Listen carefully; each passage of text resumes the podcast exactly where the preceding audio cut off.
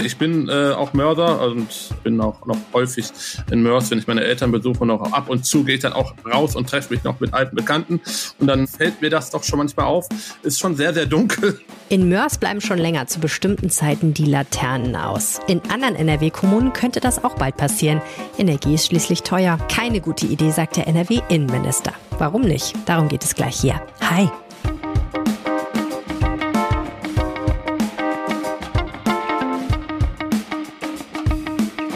Rheinische Post Aufwacher.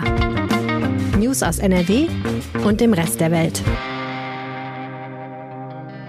Mit Helene Pawlitzki am Freitag. Schön, dass ihr zuhört. Eure 15 Minuten Infos aus Nordrhein-Westfalen ab 5 Uhr morgens für euch verfügbar, wann immer ihr wollt. In jeder Podcast-App auf RP Online und übrigens auch als Sprachnachricht per Messenger. Mehr Infos dazu findet ihr auf rp-online.de slash Aufwacher. Wie immer habe ich zwei Themen für euch. Das erste kennt ihr ja schon. Es geht darum, dass manche Kommunen vielleicht die Straßenbeleuchtung einschränken wollen. Anschließend sprechen wir über die Imbisskette Haus des Döners. Die haut bei Filialeröffnungen Döner für 1 Cent raus und in Dortmund ist das kürzlich etwas schiefgelaufen. Naja, und Kulturtipps dürfen zum Wochenende natürlich auch nicht fehlen. Jetzt aber erstmal die News aus Düsseldorf und damit Hallo ins Studio von Antenne. Hallo Helene, wir sprechen heute über das geplante neue technische Rathaus in Oberbilk, dann geht es um das Thema Energiesparen und dann schauen wir noch zum Amtsgericht in unserer Stadt. Anfang 2023 wird klar sein, wie ein neues Millionenprojekt der Stadt aussehen wird. Es geht um das neue technische Rathaus in Oberbilk. Eine Preisjury hat jetzt aus neun Entwürfen die vier bestplatzierten gekürt. Den weiteren Zeitplan kennt Antenne Düsseldorf-Reporter Dennis Krollmann. Von Mitte Oktober bis Mitte November werden die vier Entwürfe der Öffentlichkeit vorgestellt. Bis zum Januar werden dann noch wichtige Aspekte mit den Bewerbern wie das Thema Nachhaltigkeit besprochen. Im Januar vergibt die Stadt dann den Auftrag. Im Sommer 2025 beschließt der Rat die Finanzierung und gebaut wird dann von 2026 bis 29. Geplant ist ein moderner nachhaltiger Büroturm für die 3000 städtischen Mitarbeiterinnen und Mitarbeiter an der Moskauer Straße. Das alte Gebäude an der Brinkmannstraße ist nicht mehr zu sanieren. Die Stadt Düsseldorf hat weitere Energiesparmaßnahmen beschlossen. Die Weihnachtsbeleuchtung wird in unserer Stadt dieses Jahr nur zwischen 17 und 22 Uhr leuchten. Somit wird die tägliche Beleuchtungszeit von 15 Stunden auf 5 Stunden reduziert. Oliver Wilmering vom Schaustellerverband Düsseldorf hat uns gesagt, dass die Schausteller ihre Stände trotzdem beleuchten werden. Wir Schausteller unserer Zeit schon weit voraus sind. Wir haben schon vor Jahren vorausschauend gedacht, nachhaltig gedacht. Insofern haben wir schon vor inzwischen zwei bis drei Jahren unsere gesamte Beleuchtungskonstruktion auf LED umgerüstet. Bei uns gibt es keine Halogenleuchten mehr oder Glühbirnen. Laut der Altstadtgemeinschaft soll auch die Altstadt diesen Winter ausschließlich durch energieeffiziente LEDs beleuchtet werden. Weil er Rettungskräfte behindert haben soll, muss sich ab heute ein 24-jähriger Mann vor dem Amtsgericht verantworten. Der Angeklagte soll vor fast genau einem Jahr gemeinsam mit einer Frau in einer Wohnung in Düsseldorf erhebliche Mengen Alkohol getrunken haben. Nachdem die Frau zusammengebrochen sei, habe er den Notarzt verständigt. Marc Peschert die Einzelheiten. Statt den Rettungskräften zu helfen oder zumindest nicht im Weg zu stehen, soll der Angeklagte in der Wohnung für erhebliche Tumulte gesorgt haben. Die Staatsanwaltschaft geht davon aus, dass der 24-Jährige die Rettungskräfte bedroht und behindert hat. Die Polizei musste kommen und konnte die Situation zunächst auch beruhigen. Nachdem die Beamten wieder weg waren, soll der Angeklagte dann erneut für Probleme gesorgt und den Rettungswagen gehindert haben, abzufahren. Daraufhin musste die Polizei erneut kommen. Jetzt droht dem Mann 1800 800 Euro Geldstrafe. Und so weiter. Überblick aus Düsseldorf. Mehr Nachrichten gibt es auch immer um halb bei uns im Radio und rund um die Uhr auf unserer Homepage antennedüsseldorf.de. Danke ins Antenne Düsseldorf Studio. So langsam kann man das mit den hohen Energiepreisen ja irgendwie auch nicht mehr hören, oder? Aber es ist wie es ist. Ich gehe zu Hause jetzt auch immer noch mal rum und schaue, welche Lampe ich vielleicht auch gerade nicht brauche und abschalten kann. Und so ähnlich machen es die Städte und Gemeinden in Nordrhein-Westfalen. Sehenswürdigkeiten werden nicht mehr beleuchtet, Bürogebäude bleiben dunkel und nun könnte der nächste Schritt sein, die Straßenlaternen zu bestimmten Zeiten abzuschalten. Darüber habe ich mit meinem Kollegen Christian Schwertfeger aus dem NRW-Ressort gesprochen. Hallo Christian. Hallo. Ich habe ja Straßenlaternen bislang immer als etwas Gottgegebenes betrachtet, muss ich sagen. Und ich lerne jetzt, das ist gar nicht der Fall. Ha? Ja, richtig. Also die Stadt Mörs ähm, schon seit 2015 ähm, hat die Straßenlaternen nachts aus. Also außer an Wochenenden und an Feiertagen, also äh, wenn, ich sag jetzt mal, Feiern anstehen und Leute sowieso auf den Straßen unterwegs sind, äh, da bleiben sie nachts an. Allerdings sonst äh, sind sie in einer bestimmten Zeit von 1 Uhr bis äh, glaube jetzt bis vier Uhr morgens ausgeschaltet. Kannst du mal sehen. Für mich ist das so selbstverständlich, in einer Stadt äh, nachts auf die Straße zu gehen und es ist einigermaßen hell. Also ich kann sehen, wo ich hinlaufe. Wenn ich mir vorstelle, das ist nicht der Fall, da wird es ganz schön zappenduster und da muss ich mir schon große Mühe geben, nicht zu stolpern über irgendwelche Dinge wahrscheinlich. Ja, genau. Gott sei Dank sind ja nachts nicht so viele Menschen unterwegs und auch Woche, unter der Woche nicht. Aber richtig, also äh, ich bin äh, auch Mörder und ähm, bin in Mörs auch aufgewachsen und bin auch noch häufig in Mörs, wenn ich meine Eltern besuche, noch ab und zu gehe ich dann auch raus und treffe mich noch mit alten Bekannten und dann auch unter der Woche und äh, dann fällt mir das doch schon manchmal auf.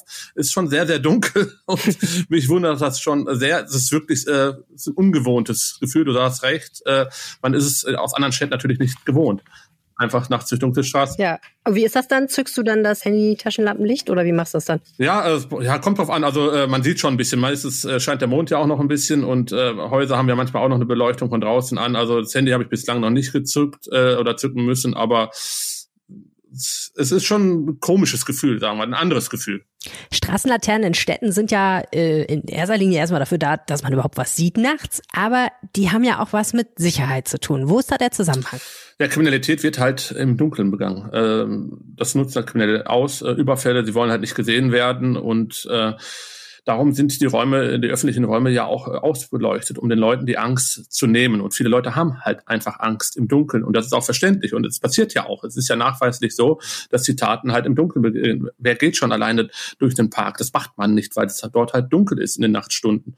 Und so ist es dann natürlich dann auch äh, auf Straßen. Wenn es dort äh, alles dunkel ist, dann geht man da eigentlich nicht äh, gerne lang. Die Polizei sagt vor allen Dingen sind es ältere Menschen und auch, natürlich auch Frauen, die äh, solche äh, Wege dann halt meiden. Mhm, man muss an der Stelle ja immer unterscheiden. Also einerseits das subjektive Sicherheitsgefühl, wie du sagst, wo man, wo es dunkel ist, möchte man nicht so gerne langgehen in der Regel. Und dann natürlich die objektive Gefahr. Also stimmt das tatsächlich, dass Kriminelle sich wirklich dunkle Ecken suchen, um Straftaten zu begehen? Ja, genau. Also, also das subjektive Sicherheitsgefühl, man kann es nicht messen. Also man kann Angst kann man nicht messen. Das wird in keiner Statistik aufgeführt. Ähm, ich glaube, das muss jeder für sich selber wissen. Aber ich glaube, viele kennen die Situation, dass es unangenehm äh, abends über bestimmte Straßen unter Führungen zu gehen, wenn sie dunkel ist, wenn man alleine ist. Ähm, ja, und natürlich. Äh, äh wenn man muss sich ja nur mal die Straftaten, die Überfälle äh, anschauen, äh, wo sie begangen werden. Die werden in den Abendstunden in der Regel begangen und in, selten tagsüber. Hm. Es gibt ja jetzt wegen der Energiekrise in Nordrhein-Westfalen in den Kommunen große Anstrengungen, Energie zu sparen. Und die Straßenlaternen sind da auch immer ein Thema. Du hast dich ja mal umgehört, wie das in den verschiedenen Kommunen ist. Was gibt es da für Beispiele jetzt außer Mörs, wo die Straßenlaternen halt nachts aus sind? Also äh, Stadt Erkrath, also direkt hier neben Düsseldorf, ähm, hat seit Anfang des Monats die Straßenlaternen ähnlich wie Mörs zu bestimmten Zeiten abgestellt. Ähm, ich habe mich da mal äh, dann auch auf Social Media äh, entsprechende Kommentare äh, dann von Bürgern angeschaut und die sind alles andere als damit bislang zufrieden. Also für sie ist es ungewohnt und äh, sie empfinden das äh, äh, als äh, keine gute Maßnahme.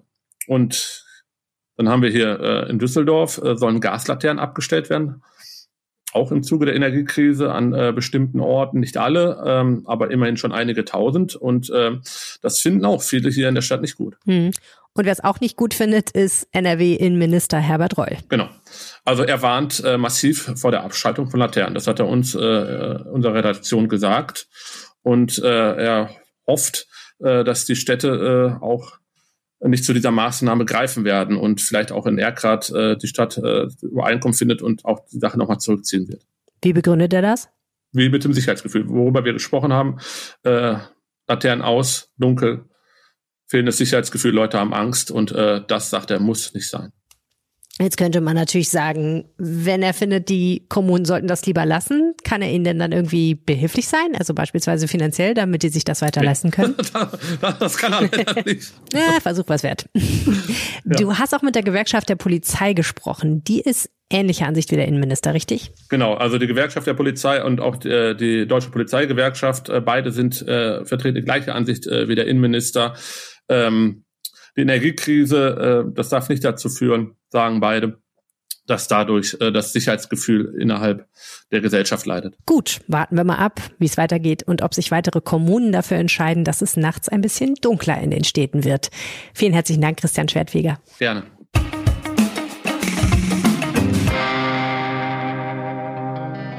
Übrigens, wenn ihr jeden Tag diesen Podcast hört und wir euer Leben ein kleines bisschen schöner machen, dann erzählt jemandem davon, den ihr kennt. Eure Empfehlung ist die beste Werbung für uns. Vielen Dank.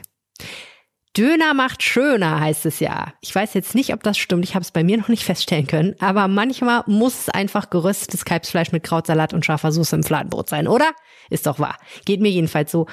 Als ich in der Schule war, da haben wir in der Pause immer an einer Dönerbude eine Straße weiter angestanden und unsere Lehrer fanden es dann sehr, sehr uncool, dass es anschließend immer im ganzen Klassenraum nach Imbiss gerochen hat. Deswegen kann ich auch ein bisschen nachvollziehen, was am Dienstag in Dortmund los war. Die Rheinische Straße, die von Westen in die Innenstadt führt, die musste abgeriegelt werden. So viele junge Menschen standen darum. Sie alle wollten nur eins. Döner für einen Cent. Christoph Passwantes von der Rheinischen Post kennt die Geschichte dahinter. Herzlich willkommen im Aufwacher Podcast. Guten Tag. Isst du gern Döner? Ähm, selten, aber ab und zu darf es schon mal einer sein. Vielleicht so ein, zwei Mal im Jahr. Okay. Doch. Das heißt, du musst beim Döner nicht so sparen. Äh, ich habe ehrlich gesagt kurz gedacht, beim Angebot Döner für einen Cent, würde ich zuschlagen oder würde ich eher wegrennen?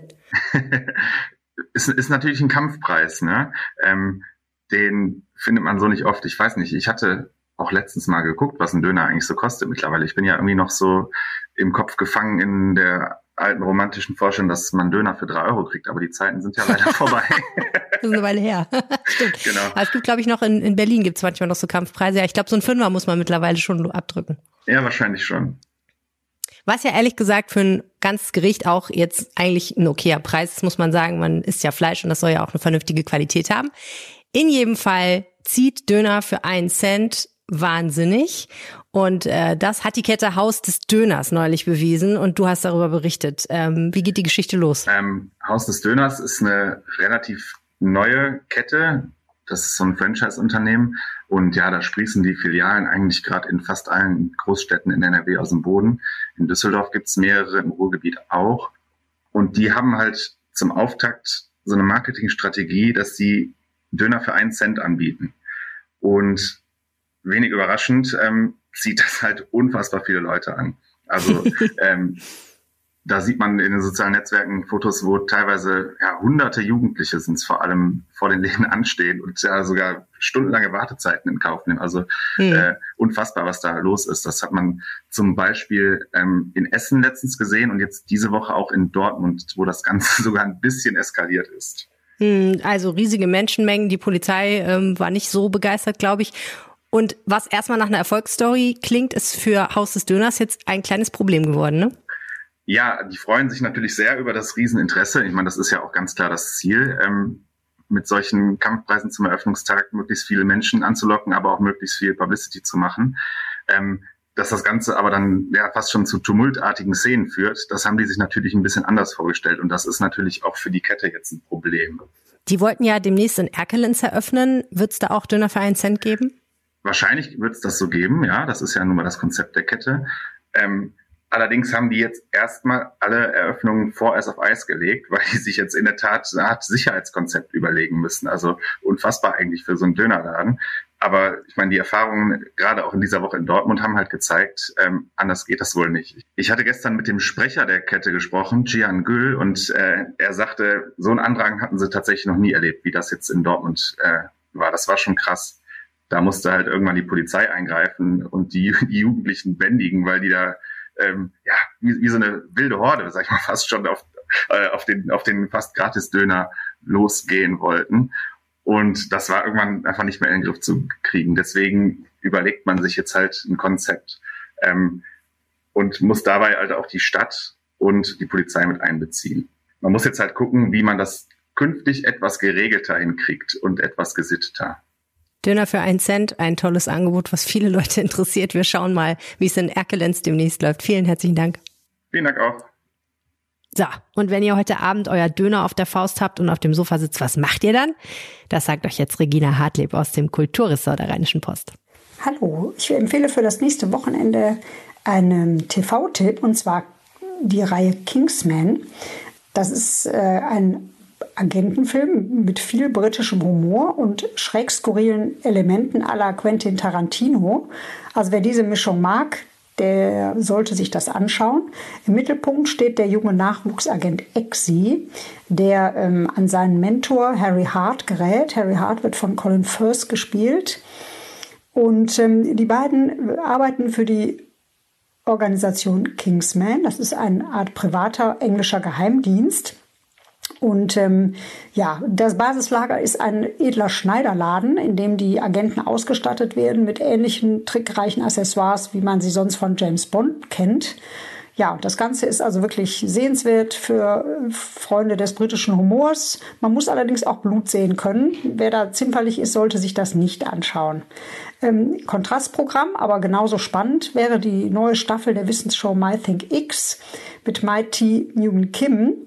Äh, die macht das ganz toll und erklärt mit viel Witz und Charme Phänomene unseres Alltags. Und ähm, in der ersten Folge, die jetzt am 18. September lief, etwa hat sie über Homöopathie ähm, berichtet und sich mit den Geheimnissen der viel äh, gelobten Globally beschäftigt und entzaubert das Ganze auch ein wenig. Und ähm, ja, man kann alle Folgen auch schon in der Mediathek schauen. In der nächsten Woche, am kommenden Sonntag, geht es dann um Atomkraft. Ja, ich hoffe, es ist was Spannendes dabei und wünsche ein schönes Wochenende. Danke, Regina. Bevor wir zum Wetter kommen, noch ein Hinweis. Samstags gibt's an dieser Stelle ja normalerweise den Wochenrückblick mit Michael und mir. Wir gönnen uns aber morgen mal eine kleine Pause. Ihr hört aber trotzdem von uns. Ich habe euch eine Episode unseres Gründerzeit-Podcasts rausgesucht, die ich euch unbedingt vorspielen will. Nicht nur, weil die Gründerin, um die es geht, super sympathisch ist, sondern auch, weil ihre Geschichte so spannend ist und es um ein Produkt geht, mit dem man mal wirklich was anfangen kann. Mehr verrate ich aber jetzt noch nicht. Hört einfach morgen rein. Am besten gemütlich auf dem Sofa. Es soll nämlich am Samstag fast überall in NRW regnen, bei 16 bis 18 Grad. Heute bleibt es immerhin einigermaßen trocken, nur in Münster soll was runterkommen. Die Temperaturen am Freitag 18 bis 20 Grad. Das war's von mir für jetzt. Danke fürs Zuhören. Mein Name ist Helene Pawlitzki. Bis morgen. Mehr Nachrichten aus NRW gibt's jederzeit auf RP Online. rp-online.de